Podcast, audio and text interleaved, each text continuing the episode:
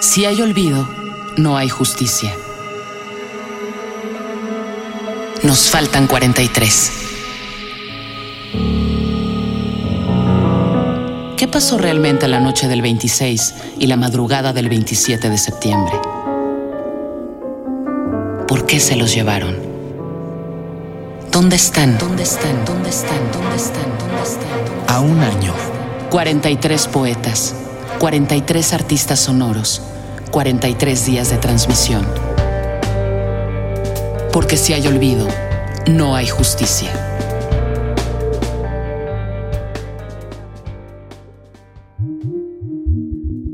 Doce meses han pasado sin que la justicia venga, para que así se detenga cada crimen del Estado. No hay ninguno sentenciado. Transcurre un mes y otro mes, y este México al revés tiene una profunda herida, porque a nadie se le olvida que faltan 43.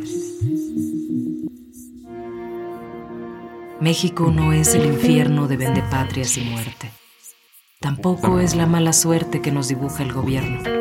Este país es fraterno cuando el entusiasmo existe.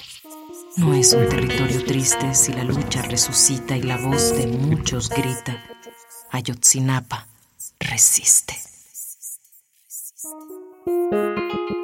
La situación no mejora y eso que ya es el futuro. No existe nada seguro cuando el crimen nos devora. Desde un tiempo y hasta ahora tenemos nuestros sentidos permanentemente heridos de terrible insensatez, porque los 43 siguen desaparecidos. Ya es el futuro y parece que no mejora la vida. La nación está vendida y ensangrentada amanece. La injusticia prevalece y el que juzga a los caídos tiene sordos los oídos y no sirve para juez. Porque los 43 siguen desaparecidos.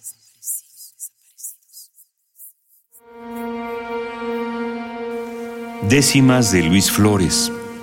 Voz, Dolores Heredia. Producción y montaje, Paco de Pablo. Si hay olvido, no hay justicia. Nos faltan 43 y 24 mil. Una producción coordinada por Radio UNAM